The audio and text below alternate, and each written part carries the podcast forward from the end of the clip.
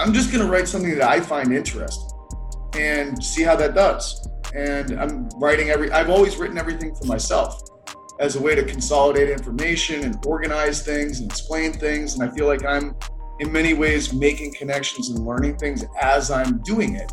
It's almost like the key to becoming an expert in anything as well is writing for yourself. I'm sure you guys have gotten questions and people are like, what books do I read to learn all the things, you know? And I'm like, I don't fucking know. Like, I haven't read a training book in a decade. Like, mm-hmm. I just mm-hmm. read research papers and I just write and try and synthesize my own thoughts. And that's essentially how you develop expertise in anything.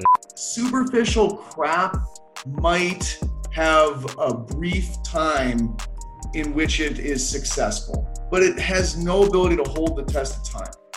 Versus depth has a timelessness to it.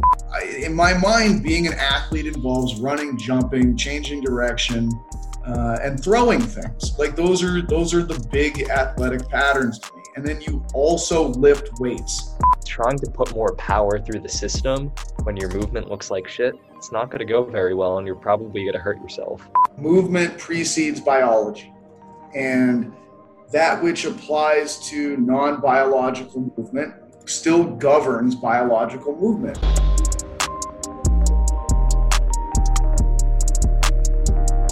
Welcome to this new episode. Before we get started, I'd like to thank our sponsor for the podcast, Moxy Monitor. If you've been following my work, you know that the Moxy is a tool that I use a lot for testing, but also for everyday training and coaching.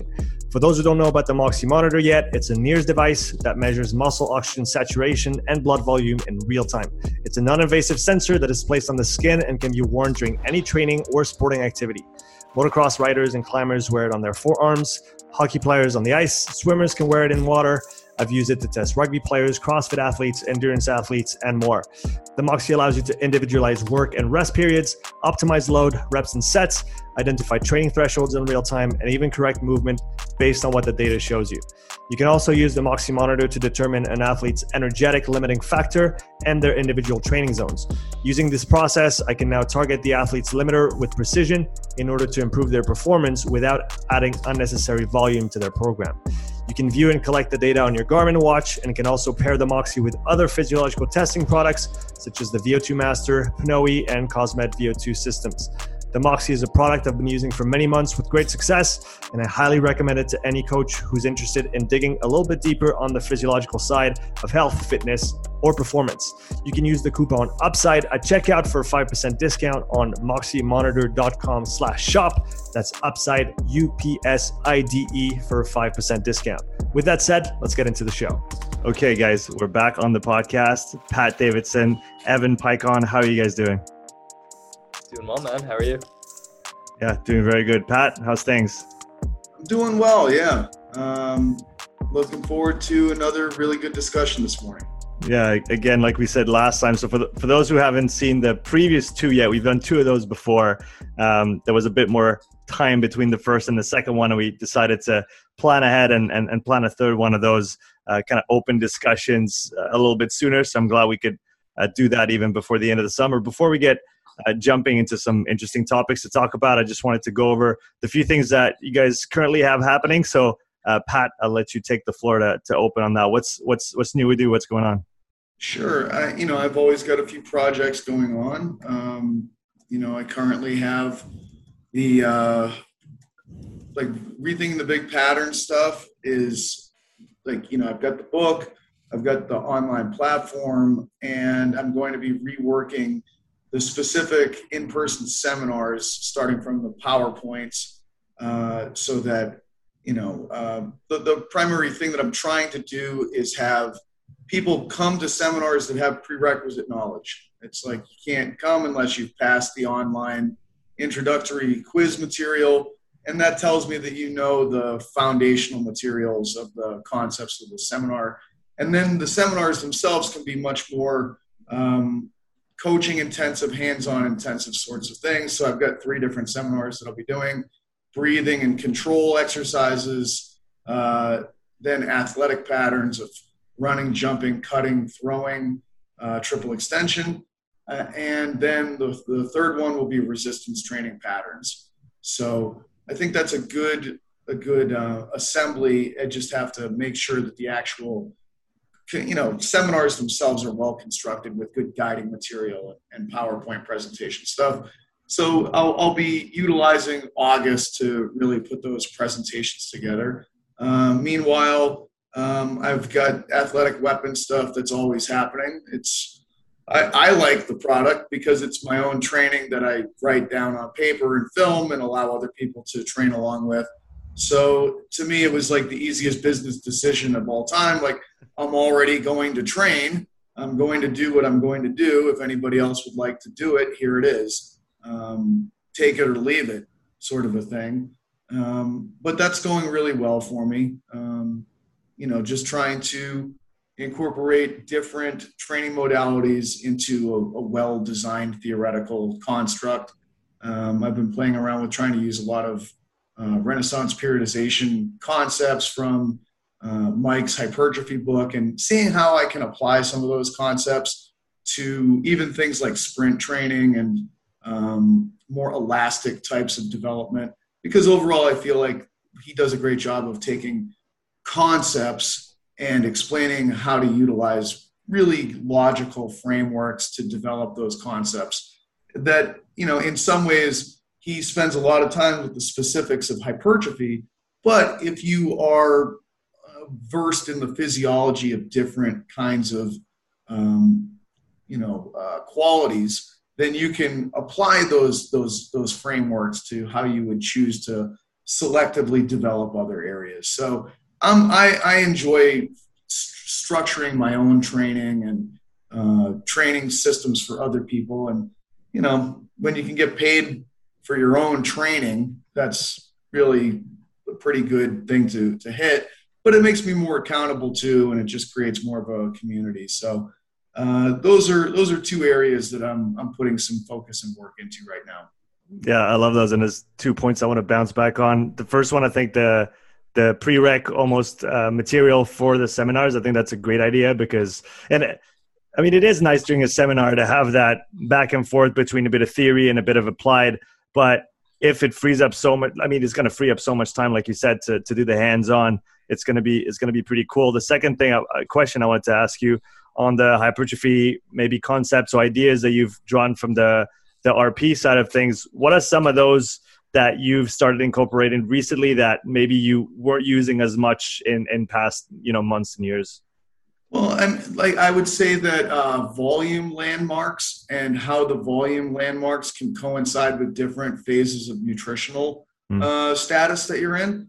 Um, you know, something that Mike uh, makes a really good point on in, in his hypertrophy book is talking about how if you're in a maintenance phase for nutrition, it makes no sense to try to uh, do anything in your training other than to hit maintenance volume. Like you could try to like go into effective volume minimum or you know further higher but you don't really have the resources from a nutritional standpoint to have that be a worthwhile pursuit. So if you're in maintenance nutrition, you're probably best off from an energetic standpoint to be in maintenance volume with your hypertrophy approach. And it's interesting because if you're talking about elasticity or aerobics, they're different qualities as compared to hypertrophy, where you may actually look at aerobics in a different, like almost an opposite lens in terms of driving some of the physiological pathways that might do better with greater like autophagy and you know almost a hypocaloric state in terms of mitochondrial biogenesis and things of that nature um, but just trying to have the you know your your fueling and your training make sense from how they would match in terms of input and output in a lot of ways. And just to have a more, I don't know, uh, well thought through, diligent approach to how to utilize that for most optimal results because it's kind of like from a return on investment standpoint like you can become very discouraged if you're putting a lot in and not getting a lot out. Whereas if you're putting you know, a, some effort in and seeing really great return on it, like that's going to really create great uh, uh, reinforcement psychologically and you know things like that and also just sort of like time frames for how long you can develop any particular thing mm. before you start to see those diminishing returns and having a, a better uh, pre-thought through approach in terms of when to make those kinds of transitions and toggle certain switches for you know this is probably going to start to fade let's move this down to more of a volume standpoint or, or a maintenance standpoint while now it's more appropriate to toggle this area up a little bit and develop it, but only at the minimal amount, and then progressively kind of move it uh, with more volume over time. So it's just it's hard enough when it's just hypertrophy that's your primary goal, but when you have these other qualities mixed together, now it becomes like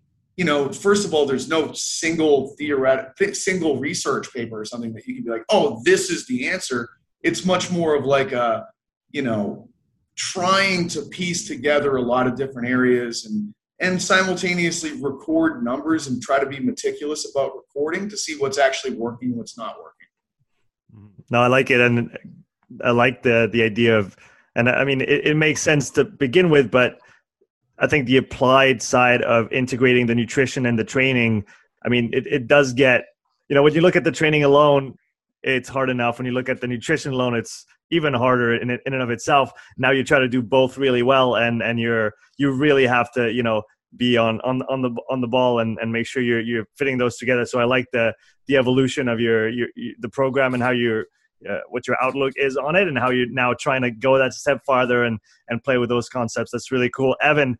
Um, I want to talk a little bit about you know what's going on with you right now. I know you have a a really good Substack that you started recently that I've been following and reading diligently. Um, those are the few emails that I actually keep in my inbox if that if I haven't read them. Uh, and you also have a physiology course that you recently released released with TTT. So uh, can you tell us a little bit more about that? Yeah, I'll start the TTT course because that one goes a little bit further back. So essentially, it's it's really just an applied physiology course. I know all of us have read a lot of papers and have read textbooks and all of these different things. And one of the things that you quickly realize after taking in all of that information is that a lot of it just isn't really practical for influencing how you do things on a day-to-day basis.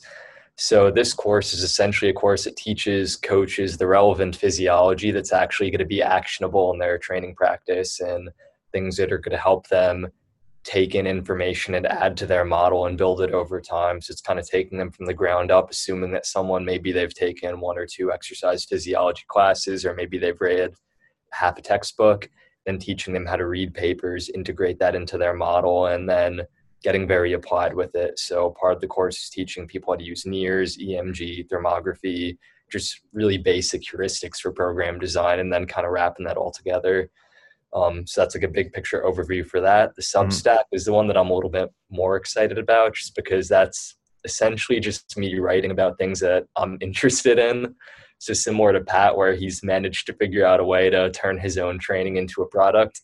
These are things that I'd essentially be researching and writing about, even if no one were reading these things. So I'm essentially writing articles for myself and just putting them out there for people to read. So I've been trying to put one, two full length articles out every week and it's just kind of keeping me accountable to researching and trying to integrate things back into my model and kind of blending some of the different interests that I have because kind of in like a weird bubble spot right now where half my time I spend doing um, work for a biotech company, the other half is working with athletes, and those things are kind of unrelated on the surface. But I'm using this as a chance to try and bridge the gap between the two and see if we could find some meshing yeah, it's it's good. And back to you know what Pat was talking about before. It's bringing those two seeming not opposite worlds. They're complementary in in in many many ways. But like you said, trying to bring them together and, and make them one is is always harder. Is is there some particular things that you've been doing in terms of your writing process, Evan, that help you better integrate all that information that you're drawing from research papers, uh, from practical programs that you're putting into uh, into play, you know, day to day, and then collecting info? Have you changed some of the things when it comes to the way that you uh, condense that information for yourself? Yes, so one thing I have been using, there's uh, like a web app. It's called Roam Research, and it's essentially just a tool for taking notes. Um, but what I really like about it versus something like Evernote, where you just write a note and it goes into some list of a thousand notes, it's like a very uh, like networked way of taking notes. So it's basically built to visually represent the way that the human brain works. Mm. So essentially within notes, you could like entrench other notes into them and it creates links. And then what the app does is it essentially generates a map of how all the things different like interconnect for you. So you might even find connections that you weren't really thinking about. You're like, oh, I spent these few weeks thinking about myoglobin and just taking a bunch of notes on that. And then it generates connections between those and other notes that you have. And that's honestly how I write a lot of content pieces. I'll just click one of those notes open. I'll say, oh, what's this connected to? Then I'll try and come up with some hypothesis and then I'll do research and see does that look like it adds up? And then I'll think, how does this actually apply to program design? And then I'll just sit down and turn that into an article. Yeah, that's pretty interesting. Pat, I'll bounce back that one to you. Have you changed anything recently in the way that you write or learn or consume information? Not particularly. You know, I, I, what I really liked was that um, what you said, Evan, about like you're writing it for yourself, and um, you know, it's I, I, can remember from like a business advising standpoint, like talking to people in the city that are supposed to be these great business advisors. And they're always saying like, oh, you have to create these avatars of who your audience is and write specifically to your audience. And I was like, ah, I don't know, man. Like, it doesn't. There's something about that that doesn't necessarily jive with with how I think things work. And um, you know, I always thought to myself, like, I'm just going to write something that I find interesting and see how that does. And I'm writing every. I've always written everything for myself as a way to consolidate information and organize things and explain things. And I feel like I'm in many ways making connections and learning things as I'm doing it. And I've always written to myself as a lawyer cross examining myself. And um, where are the holes? And I'm always trying to puncture holes in my own boat. And once I get through with constructing something that I feel like is airtight, then I'm like, okay, this this passes my own test to myself of this holds water. This seems like a very logical framework that doesn't really fall apart under scrutiny, and I like it. And you know, I remember talking with a guy who was a, a, brief client who was a New York Times best-selling author, and I was sort of explaining to him like, this is kind of my approach, and he was like, that's my approach too. And he's like, honestly, I've I've been more involved with like updated business practices, and this is actually the approach that's recommended now, as opposed to this bullshit avatar stuff. and he's like, because basically like nobody wants a product that they're not interested in. And the most interesting, like if something isn't interesting to the first audience that reads it, and that first audience is yourself, nobody's going to be interested in it. So it's got to be interesting to you. And if it's interesting to you, then you're going to want to continue to pursue it and drive it. And if that's the case, all of a sudden you're going to have something pretty good. And there's actually more people like you than you would ever realize. There's so many people on the planet. But it's like if you try to make a movie that everybody's going to like, nobody's going to like it. So it's got to be, you know, fairly niche in, in, a, in a lot of ways. And the greatest niche is yourself. So hmm. uh, I, I, I, maybe it's just pure confirmation bias, but he also is someone that's like a very well established person that, that is in fact more in that area. So I, I, it, it just it to me that seems more appropriate you know like my learning style I, I, feel like I, I established my method that's worked for me for a while. I just haven't particularly been able to utilize it for new things and in a, in a while. I've just been bogged down by life and other things in terms of trying to create new content. Um, but i do have my style that like if at any point in time i need to kind of dust off is ready to go um, and I find it, I, but overall, when I create something, that's always the model that I create with is I'm writing it for myself.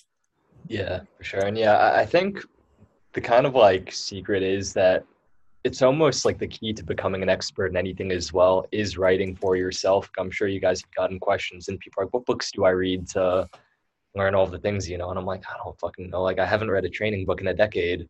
Like mm-hmm. I just mm-hmm. read research papers and I just write and try and synthesize my own thoughts. And that's essentially how you develop expertise in anything because inevitably what you realize when you're writing is you're like, oh, there's things that I just don't know and I can't write about them if I don't know them. So it forces you to have like a very targeted approach in your research. So when Sean makes videos, I'm sure it's a similar approach. I've read a lot of Pat's articles in the past, and you do have like this very specific voice. And if I think about just about everyone that I know that is considered an expert in their field, I can't think of a single one of them that hasn't either created video content, created podcasts, created articles continually for years at a clip. Yeah, it, it makes total sense, and I, I, relate to both of you guys' uh, statements on that. The the avatar thing that you learn in you know sales classes and and sales school, it, eh, you're writing for someone else, like you said, Pat. And I think if we want to be you know I guess passionate about what we do every single day, we need to, like you said, write for yourself. Look into things that are interesting to you, even if they sound weird on paper, and you're like, but who's going to care about you know bioenergetics who's going to care about how hormones work in the brain and position and breathing and like you said as long as you do it well and you do it with the right intent for yourself you're going to find people to connect with and and that's going to you know move on to bigger and better things. And like you said if the people that the other people there's enough people in the world that it doesn't matter how many like it or don't you're going to find your your peeps fast enough if you're true to yourself. It does i guess take a bit of courage to do that instead of doing the cookie cutter thing of uh, oh no i'm just going to do what everybody tells me to do. I'm just going to parrot so and so and so and so.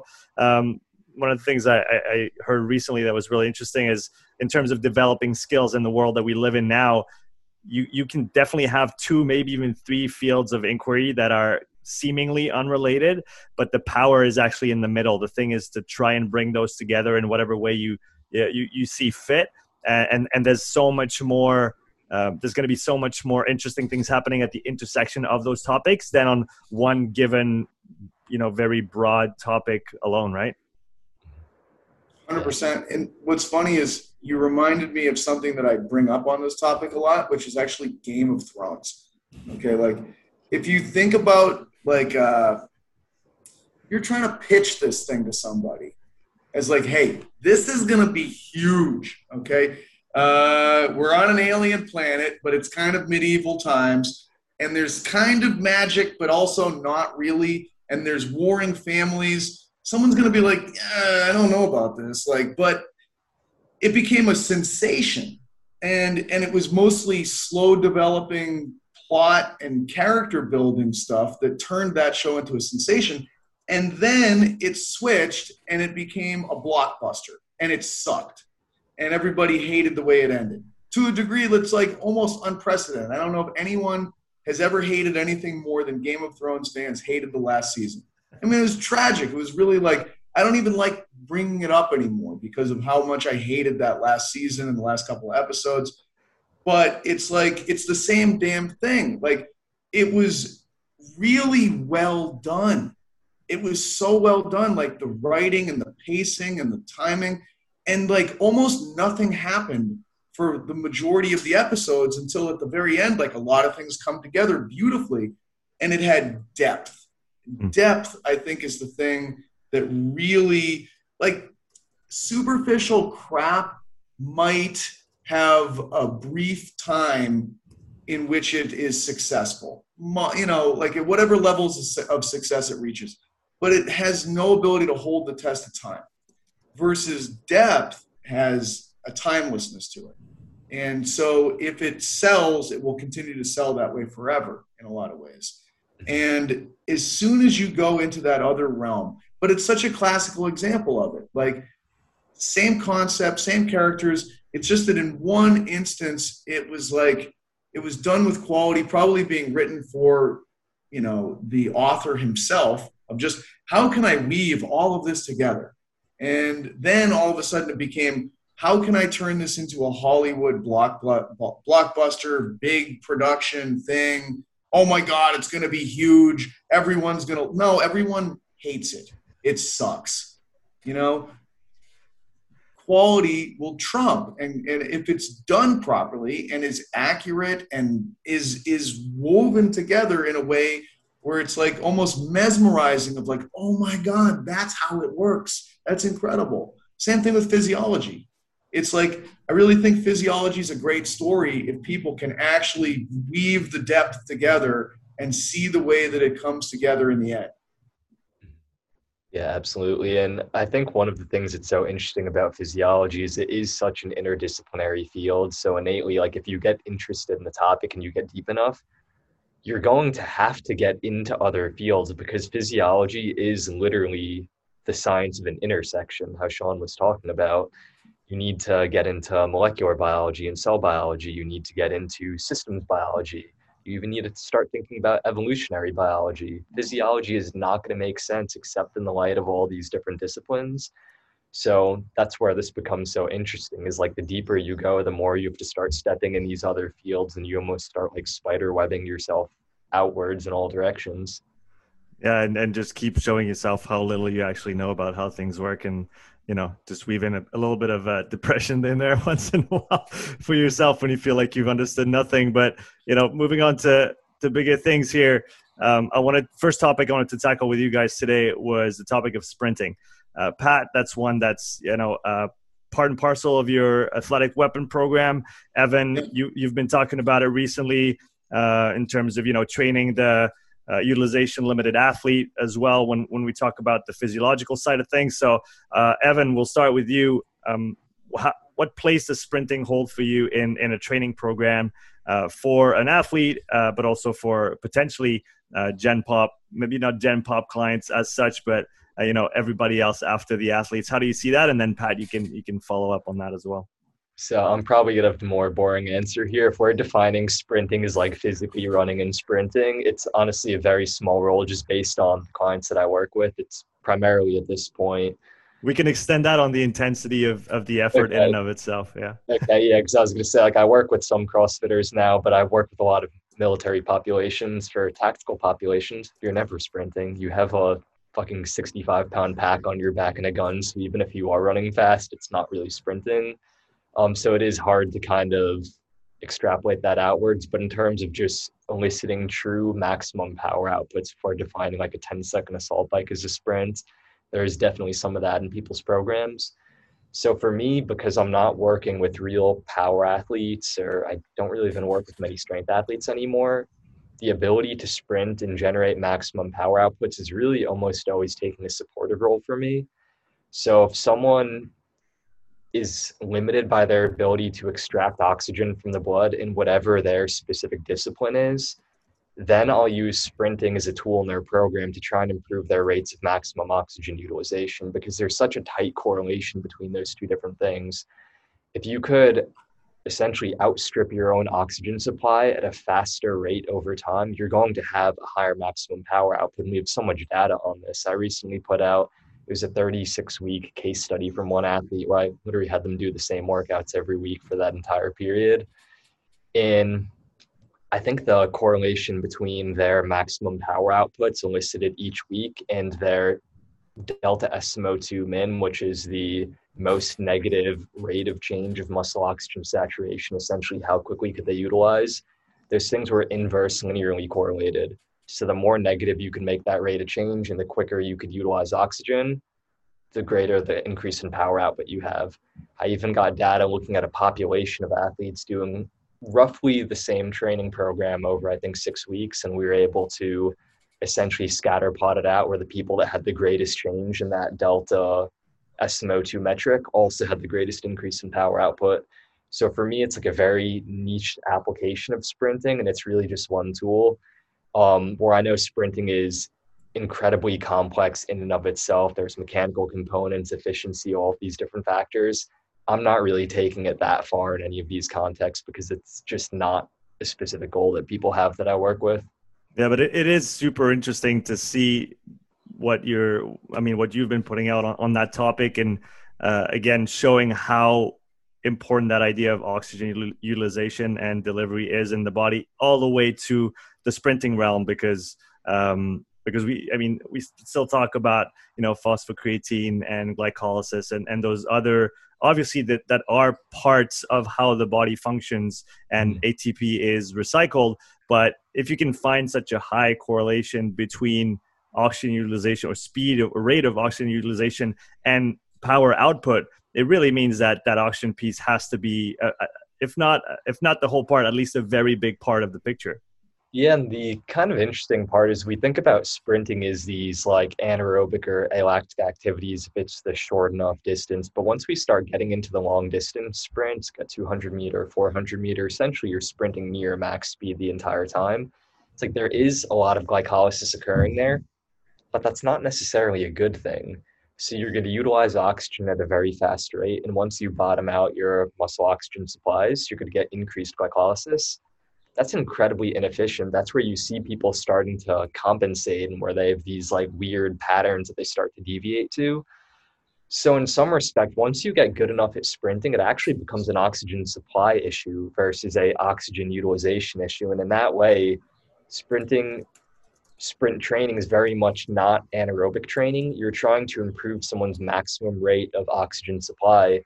And at some level that's not really like a cardiorespiratory stress anymore. It is in that of course those systems are going to be pushing to a maximum capacity but you're not reaching a maximum cardiac output in a 200 meter sprint. You're not fatiguing the respiratory muscles enough that they can't keep supplying or they can't keep functioning and helping to supply oxygenated blood to the muscle at that point you're very much dealing with microvascular function Mm. So essentially, could you dilate your blood vessels quickly enough in respect to how much you're deoxygenating?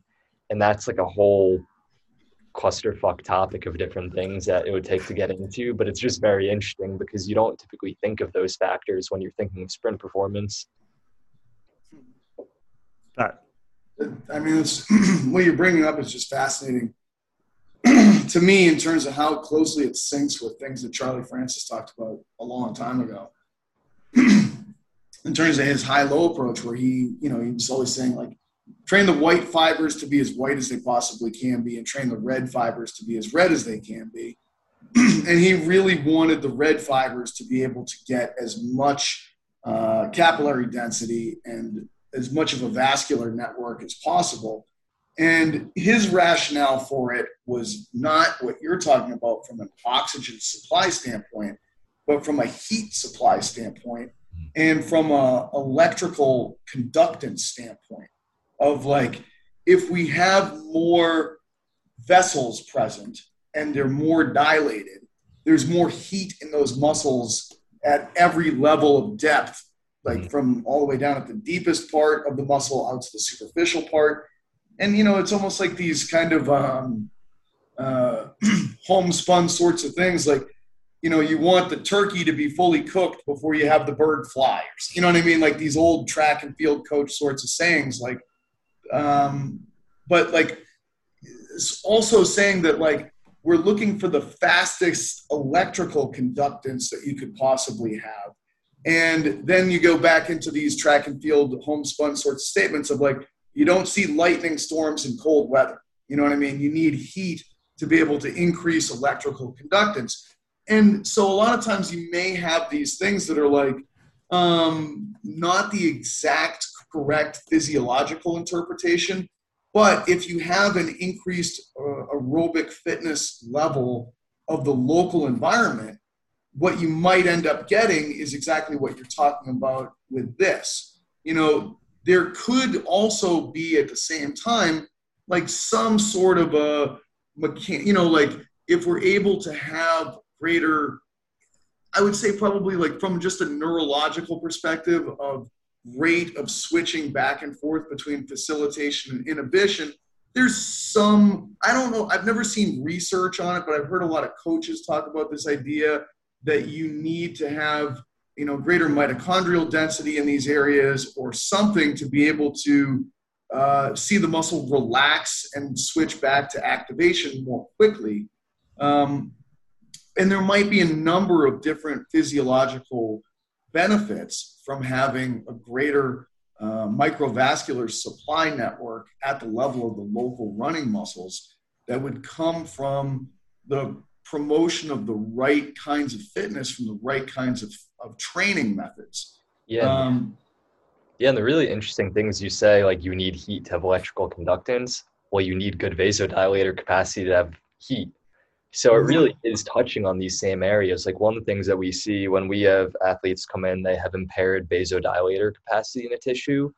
When we take a heat map of the muscle, you just see it's a big blue spot, which is a hypothermic region the tissue. And that means there's low metabolic activity in the tissue, there's impaired perfusion, Sometimes there could even be a disruption of the normal fiber structure if they just got surgery or something like that. But that tells us, well, there's not a lot of heat in that tissue. There's not a lot of vasodilation happening in that tissue, and there's not a lot of blood getting into that tissue. Blood is going to heat the thing up. So you're also going to have impaired electrical activity as well. So even though I I wasn't familiar that that was Charlie Francis's stance. I'm only like peripherally aware with his model. It is essentially talking about the same thing, just from a different perspective. Yeah, it's you know I, I a lot of times it, it is very interesting how coaches will have some kind of lens into being able to see something. It's almost like if you read like ancient mythology, like you know you read enough Egyptian mythology and you're like, oh shit, they're explaining the Big Bang just with like different kinds of terminology or something like that.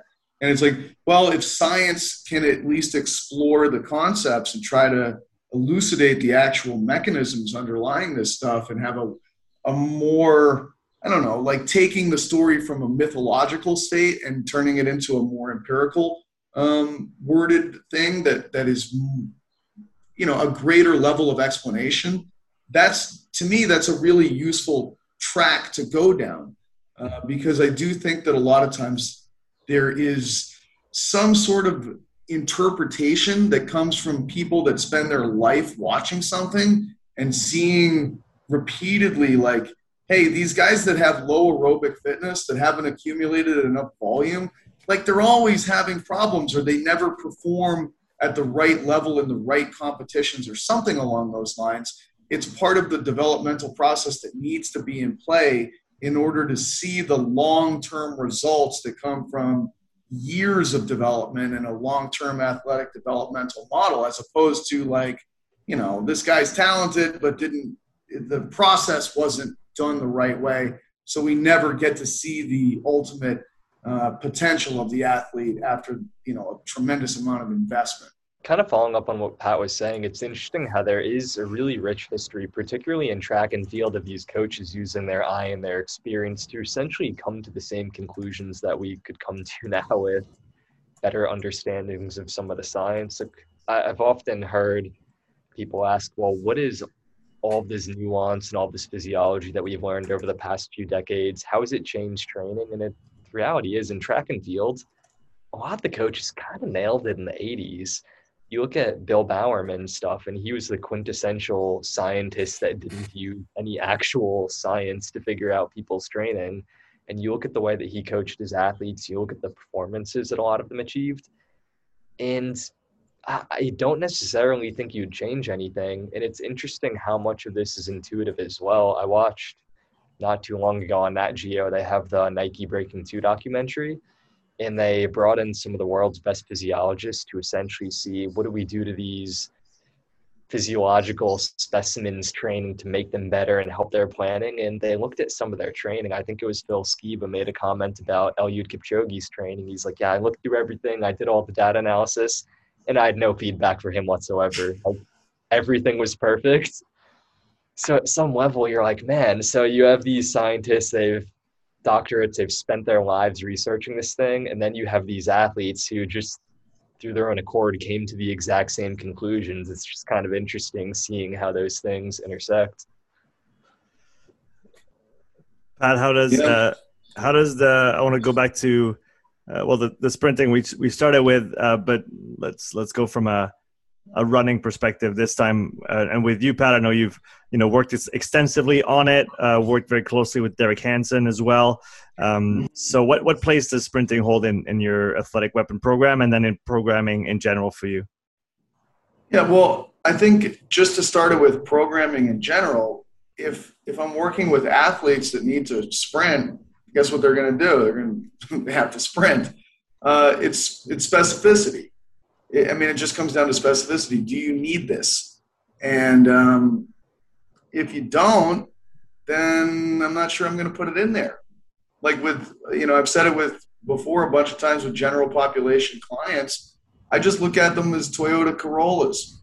And um, you don't drive Toyota Corollas max speed. Like it's just idiotic. It looks ridiculous. If you see a Toyota Corolla going 125 down the highway, you're like, what are you doing?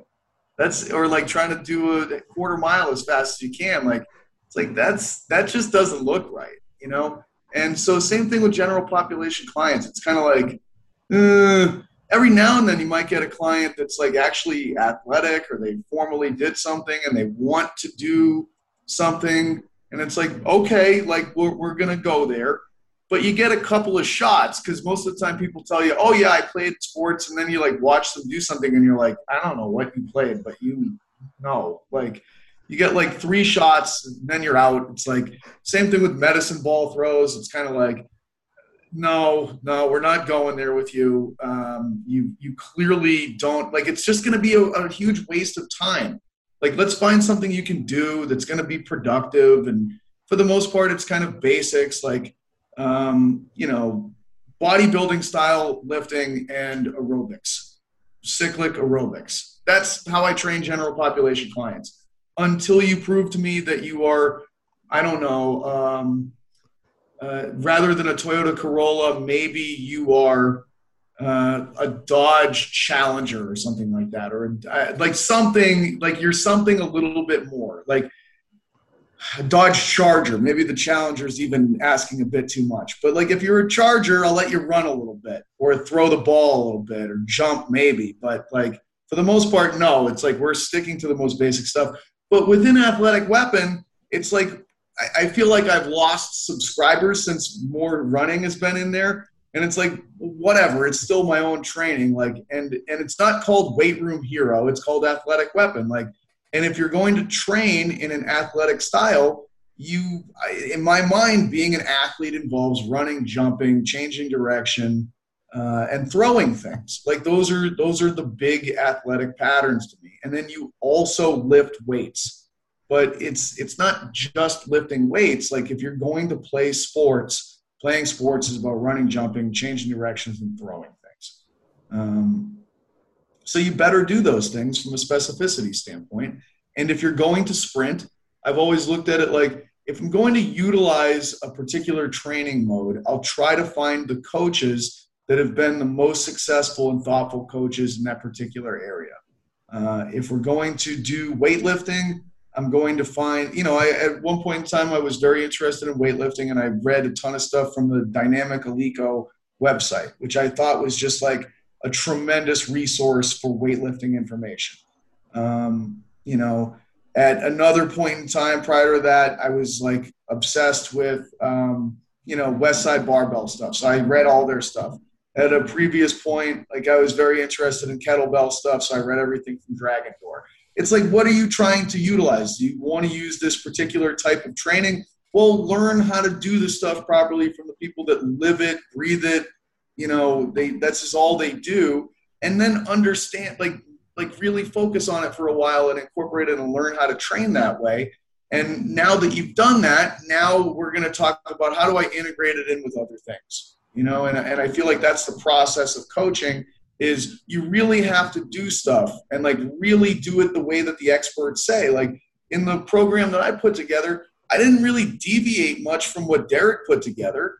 You know, uh, I did his program in totality last year, and I tried to have 100% compliance and and do it exactly as it was written up.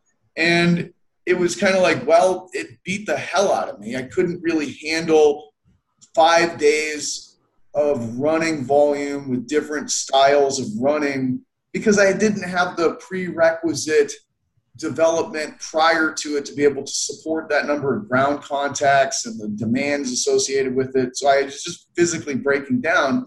But I took a, a big chunk of time to prepare for it for this summer.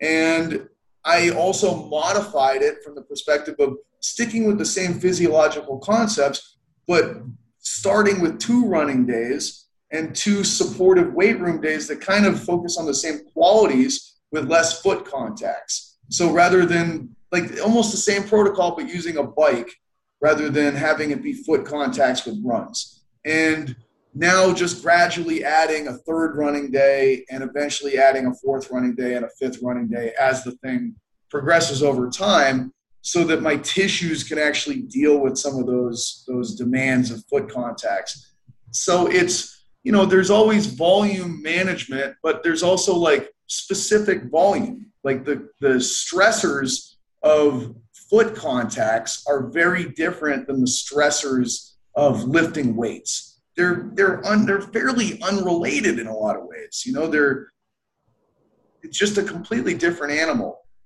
So I, I really do think that you have to be aware of it, it's it would be like saying that all stress is exactly the same. Like, no, it's definitely not. Like there's definitely different velocities that, that change the way that the stress is imparted on the body, different motor patterns, different angles, and all that kind of stuff. It's just some things are different enough from other things to make it where you are not prepared for this thing by doing this other thing over here.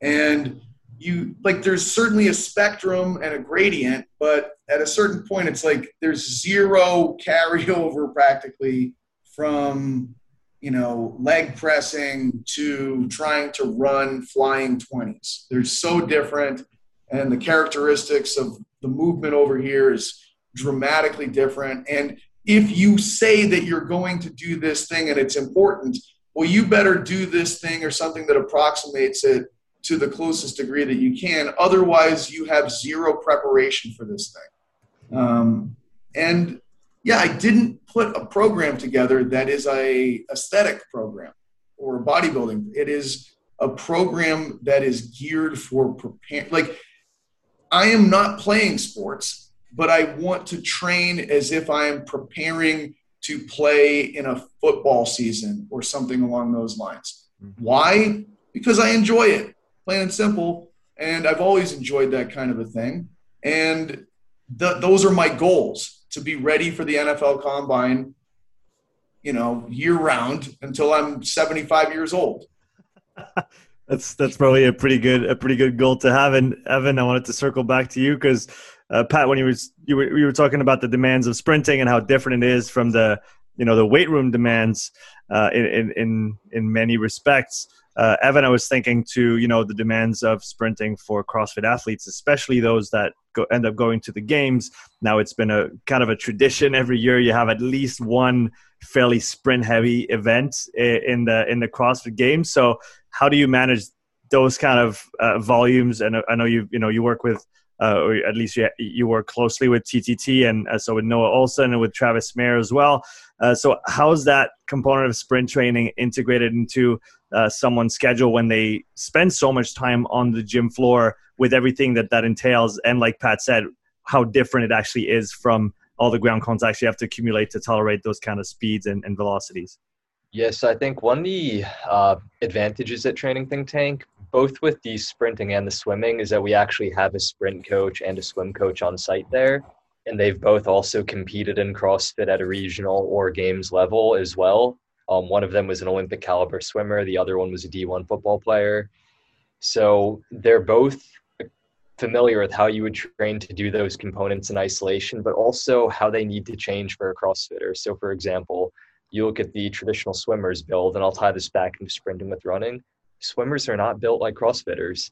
So, if you take traditional swimming mechanics, it's not going to apply to a CrossFitter who's incredibly bottom heavy compared to a swimmer swimming becomes much more kick intensive when you're doing CrossFit. Similarly, the way that you're going to train a, I'm going to say a real sprinter versus a CrossFitter that wants to sprint are going to be different as well. One, because the anthropometrics are very different between those two populations. Two, the efficiency and the economy are completely different as well. So at TTT, a lot of what they do is essentially one, just teaching athletes good sprinting mechanics for their own build and teaching them how to be efficient because trying to put more power through the system when your movement looks like shit, it's not going to go very well and you're probably going to hurt yourself. Like that Toyota Corolla example, you're probably going to blow something out of your engine. I don't know about cars, so that might not be functioning. Dude, actually, that reminds me in the performance physiology course, I used a car analogy just tying in like comparing the functional and performance capacities of a car to a human to differentiate it. And someone left a crazy long comment about just like taking the analogy way too far and saying like this isn't how the internal components of a car work and all these different things. And I'm like, it's not the point of what I was trying to explain. But anyway, at TTT, like that's very much how they handle it. It's really just looking at sprinting from a pure movement perspective. And even watching high level sprinters train, most of what they're doing is working on their movement. Even at a world class level, it's still never good enough. So to think that we just need to take a CrossFitter and just throw a bunch of intensity and volume on them, they're already good at handling volume and intensity. If you could just teach them to move well, it's really minimal exposure. So at the games level, even going into the game season, athletes are really only sprinting maybe once, twice a week max. that's something they need to prioritize. Mm. But at that level, it really essentially becomes a math equation of figuring out how much contractions you could put through all of these different tissues because there's a dozen other things that they need to be doing as well. And a lot of those things are not going to be conducive to being a good sprinter. So you also need to figure out for the individual athlete, you might realize for someone, hey, we could do a ton of sprint volume for you, and you're still probably could be back of the pack anyway. So we might just not waste your training time on it. Let's have you excel in the things that you actually have a shot at being good at. So there's a lot of that that goes on as well. Yeah, and stay on building on your strengths, and obviously you you have to address your weaknesses to some extent, but you're you're only gonna get as good as you can and reach your full potential if you if you put your, your strengths forward, and that's something that uh, Bill Hartman hammered home when I had him on uh, recently, and actually that's a kind of a perfect transition to to go to what I wanted to talk about next. And a, a good question that I got from Instagram, actually, thanks to all the people that left uh, some comments uh, and and offered some topics of conversation.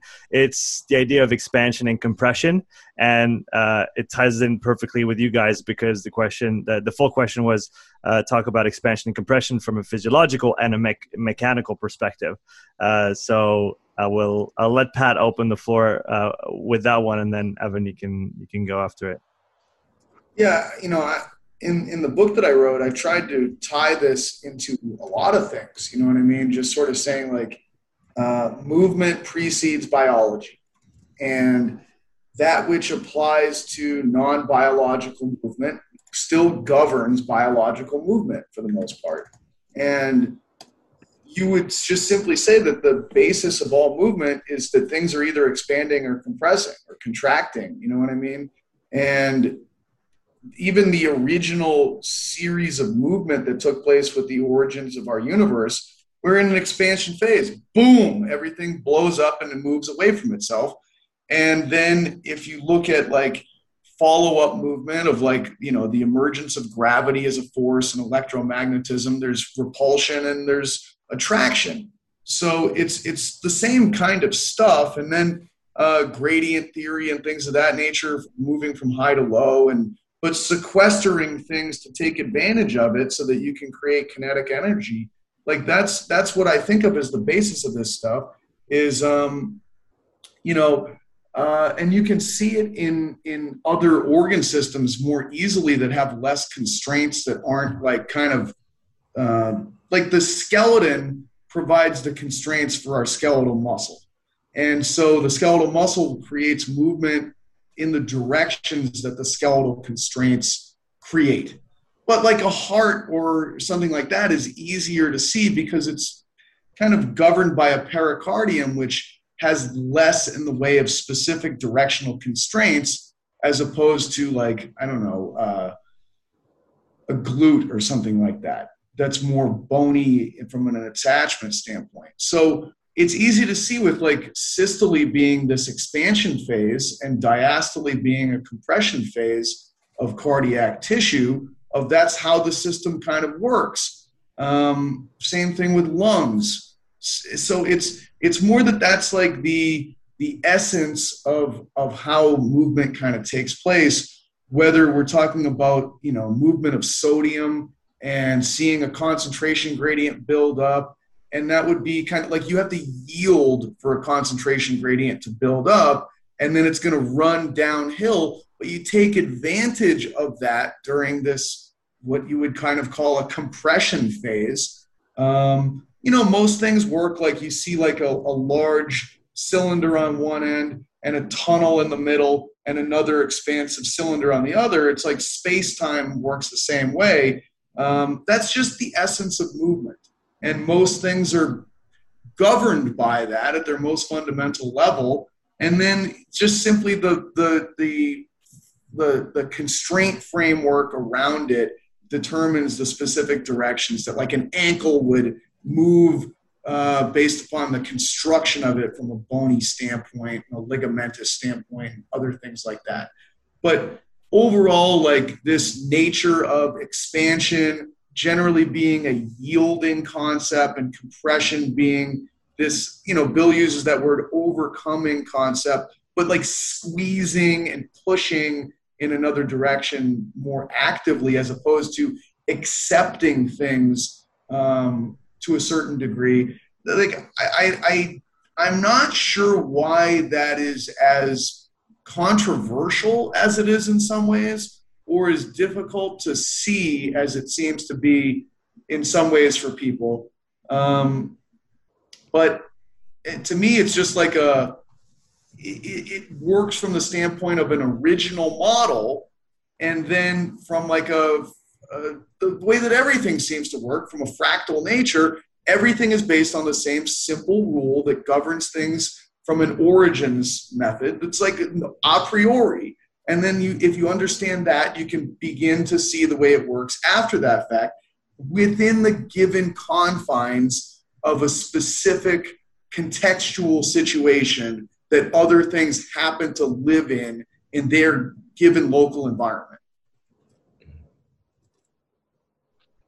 Evan, if you have anything to say to that. so where my mind was going when we think about it from like a biomechanical and physiological perspective, one, these aren't things that I typically think about when I'm writing programs, so it's more getting into the weeds. But the first thing that comes to mind from a mechanical perspective is essentially just the body acting like a tensegrity structure. It's not this static object. So if we were to think of like uh, I like to watch architecture shows, so this is what I'm thinking of. You watch a lot of these shows and they have houses where you see what looks like bars supporting and holding up the house what you realize is they're actually cables pulling the house down in equal force in both directions and that's stabilizing instead of having two bars pressing up in equal directions.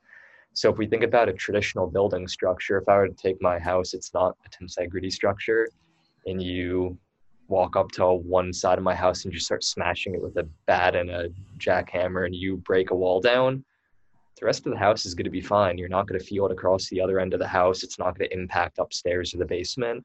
Where a tensegrity structure is more like a house of cards, or a house of cards, the reason why they're so fucking hard to balance is that the cards need to press against each other with equal force in order to maintain stability. And if at any given point one card pushes more than the other, the entire thing is going to crumble. The entire house goes down. Just same thing with a tensegrity structure. If you had a building that was built in that way, if you went and you were an asshole and you sawed one of those cables that was compressing part of the house, the whole house would start to like flip over and start to twist and compress in weird ways. And that's essentially how the human body works as well we talk about muscles and insertions, but the reality is all of our muscles are linked and interwoven in some way, shape, or form. So tissues are either being stretched or compressed. And like Pat was saying, that goes down the chain with organ systems, cells. If we think about the heart filling with blood or contracting, well, that's happening in a cyclical process with the skeletal muscle pump that's essentially doing the same thing in unison with it. So ultimately, things are moving through the body, fluids are being compressed, um, tissues are being stretched to allow for more fluid or air to go into them. But again, it's one of those things that's interesting, but that doesn't really influence how I think about program design. I'm never really thinking about what tissues are being stretched or compressed or what cavities in the body are filling with fluid or air. It's not something that's really a conscious thought process. Maybe in some subconscious way that might influence one decision or another, but I, I think it's one of those concepts from an exercise science standpoint that you could kind of get lost in the weeds, but I don't necessarily know where that ties back into a performance model or Pat's athletic weapon program. Like, what does he do with that information to improve someone's performance?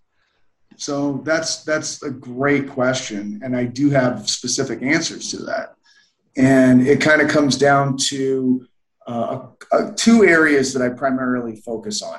One is so it's it's easier to think of in terms of sprinting or jumping, like reactive types of training, because in those particular settings, what I need to do, like it, there's expansion that that rides with yielding, and compression that typically rides with overcoming actions.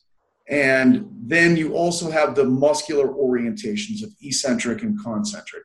Hmm. Eccentric being a lengthened state, concentric being a shortened state. There would be some mid length that would be neither of those things. So when I'm talking about, um, let's say, re- like jumping rope is the easiest one that I can think of. You know, you just simply you think of the the plantar flexor muscles, and when you are landing, those muscles are going through a yielding uh, action and they are you know they're absorbing the forces at that point in time. But i want to be able to quickly get off the ground. I want to go from yielding to overcoming relatively quickly. And so the state of the muscle length is very important in that particular instance where i want to maintain it in this concentric position because if I do that, what will happen is I'll limit the range of motion going in the yielding direction. Mm-hmm. And what we build off of that are physiological terms like stiffness, musculotendinous stiffness. But what's really the thing under the hood of musculotendinous stiffness is whether or not I can maintain the concentric orientation of muscle during a yielding, expansive uh, phase, mm-hmm. you know. And if I can, then I see this short range of motion and I rapidly transition back into the overcoming phase. Same thing with sprinting. Faster people are able to hold on to the concentric orientation of the muscle. They'll switch back and forth between those states faster, and they'll simply, you know, you'll see this stiffness presentation and the speed that rides along with that versus if I need people to go into these large ranges of motion, they need to be able to reach this eccentric state of muscle tissue. And otherwise, like you'll like I, I kind of I tried to state it in the book as saying like an inability to reach maximum eccentric muscle orientation is the primary mechanism that limits yielding range of motion on the flip side, an inability to get into a concentric muscle orientation and maximally get into a concentric muscle orientation is the primary thing that limits range of motion in the overcoming direction. So that's really kind of like what's under the hood on those things. And some people are just going to lack the ability in one way or the other to do that. It's almost like if you see people that you typically think of as like flexible but weak and they don't squat very well, um, they're going to lose position. It's just going to look kind of sloppy, almost like a lava lamp going through space. And, and what they're unable to show you is the right kinds of orientations. And without that, they, they lack something in either the yielding or the overcoming directions. And, and now, if you can begin to understand the specific tissues involved, and which ones aren't in the right orientation, now you can build constraints. So, as a squat example, oftentimes uh, what I want is I want the squat biomechanically to move vertically. If I don't care, if I'm not a power lifter, if I'm just trying to differentiate between uh, squatting and hinging, I want the squat to be vertical, I want the hinge to be horizontal because they're different. Now I'm actually training different tissues and different movements as opposed to being redundant. So in order for the squat to be vertical, I need to maintain a concentric orientation of the posterior pelvic floor. And I need to be able to reach an eccentric orientation of the anterior pelvic floor in order for the person to move all the way down in a straight line to be able to have a full range of motion squat. And on the way up, I need them to maintain that concentric orientation of the posterior pelvic floor and then gradually change from an eccentric orientation to a concentric orientation of the anterior pelvic floor. And that will ensure that the person actually moves in the direction I want and that now they train quads and glutes during a loaded squat movement. Uh, if they don't do that, then I'm probably going to see, you know, maybe on the way up, their butt shoot back, their body hinge forward, and it almost turns into a squat on the way down and a good morning on the way up or something along those lines. And now I honestly don't really know what tissues they're training. And it could be a different movement on every single repetition, and there's no consistency. It's hard to track. It's hard to know if I'm making progress, all those sorts of things. But I can begin to, you know, I, for me, I just create um, constraints around the exercise. I put a PVC pipe behind their butt. You're never allowed to touch this thing while you're squatting, you know, and we're only going to load you to the point where you can actually not touch this thing and you're moving straight up and down. And from an understanding of where fluids are distributed, if I anterior load you, I should be creating compression on the front side of the body through the abdominals to allow for expansion through the posterior side, which will shift fluids backwards so that weight stays back through the thorax. And now I decrease the probability of this body going into this big thoracic tilt. I just basically construct the exercise in the way that I want. And if I understand where to place loads, and manage the person relative to gravity and their center of mass, now I have a pathway towards figuring out the easiest way to, to begin an exercise and a gradual progression of where to change loading schemes to be able to challenge them to a greater degree over time from an exercise selection standpoint. Uh, on the other end of the spectrum, oftentimes I need to try to increase specific ranges of motion, let's say hip internal rotation. And, you know, oftentimes left femoral internal rotation is a limiter for most humans. And the easiest way to increase left femoral internal rotation is to put someone into right sideline because I move fluids out of their left lateral hip region. And if I move fluids out of that space, it's easier for the bones to be able to rotate through that space. And I can literally just see the person gain 20 degrees of internal range, internal rotation range of motion by positioning them this way. And I can gradually have them learn to control the muscular actions of IR there. And now I can begin to progressively challenge them in terms of managing gravity over time by putting them into more and more difficult positions for that particular action and hopefully they retain the you know the learning curve for how to actively move their hip through that range of motion so i think that the question you asked is the perfect question and most of the time people don't have specific answers for how to utilize this information i've just been trying to think about it enough to create a framework for how you would go about understanding what these things mean and why it's important and, and how to go about applying it. Mm-hmm. Yeah, that's really interesting. And Evan, it's uh, I, I, guess going back to the physiological side of things, um, or the underlying physiology. Pat, everything you said made made a lot of sense uh, to me on on that point of compression expansion and moving fluid and and, and making space. And we're, again, we're on the what you mentioned before, which is gradients, and then the the interplay between different states.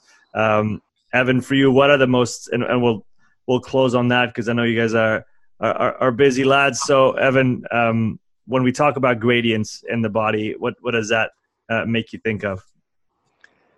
Yeah, I mean, probably not the most practical, but I'm thinking of pressure gradients and ion gradients generally, and both of those are going to have so many implications for performance. Let, us just maybe touch on the ion ion gradient because it probably a like you said, not necessarily a, an applicable concept in and of itself, uh, but I'll just say it. I'm personally interested in it. So why don't you go ahead and spend a few minutes on it?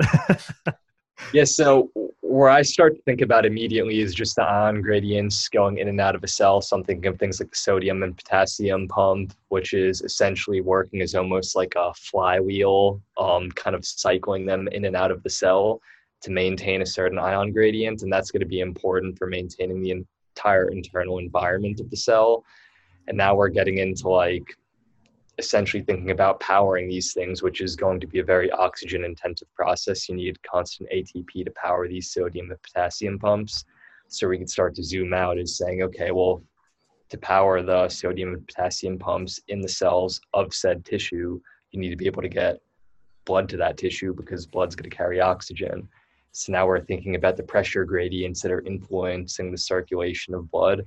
And I think the reason why that's where my brain immediately goes when you ask where I think about gradients is honestly just that most of the research and for my non performance related jobs that I don't work with athletes is circulatory physiology. So I spend most of my days thinking about blood and their circulatory systems. That's just where I tend to go. No, that's that's fantastic, Pat. If you have some closing words on on that last statement, and like I said, I'll, I'll let you guys go after that because I know you have a lot on your plates. Well, so many of these things are based on on on the width of a gradient for how things move. You know, it's like at a cellular level, like if you're not utilizing oxygen at the in inside the cell, then the inter, intracellular oxygen level isn't low enough to be a big enough draw for oxygen moving out of the blood vessel and crossing the cell membrane and moving into the mitochondria and all that stuff. So if you're not using something, you're you're kind of losing the ability to create this constant flow. Like, you know, um, that's sort of the way I feel like the body works. And, and when you become one dimensional from a movement standpoint, you're not using that many tissues. You know, there's a there are some really good reasons to have a, a wide portfolio of total movements that you do. And, and if you need movements, you better do those movements. Otherwise, you drop off the use of those tissues. And when the use of those tissues drops off, the oxygen consumption of those tissues drops off. And when that happens, the gradient is narrowed and you stop really having the ease of movement of oxygen falling down that gradient um, it's a bit like gravity. You know what I mean? And if you took gravity away from an environment, you cease flux of movement. And the human body is not meant to be a reduced movement state. We want to have movement. Otherwise, it's stagnation, and stagnation is death, either at the local level or at the systematic level. So I, I do think that there is a lot of like big picture thoughts that govern things at the very small level as well and, and back and forth between those two states. So it's always interesting to me to hear it applied at different levels of the system. Yeah, it's it's fantastic to hear you both talk on the on the macro, the micro, and between the two. And honestly, that's why you know keep having you guys on because there was really fantastic conversations. I personally learn a lot. I hope um, all the listeners and the viewers do as well, and I hope you guys have a good time uh, going through those guys. I want to thank you again for coming on the show. Uh, Pat, we'll link your uh, athletic weapon program in the podcast description for people who are interested in uh, getting fast and strong and powerful all at the same time while following Pat's training program. Uh, Evan, your Substack and your uh, physiology course will be linked as well. So, again, thank you so much for your time, guys. Appreciate it, man. Thanks, guys. Thank you. Thank you both.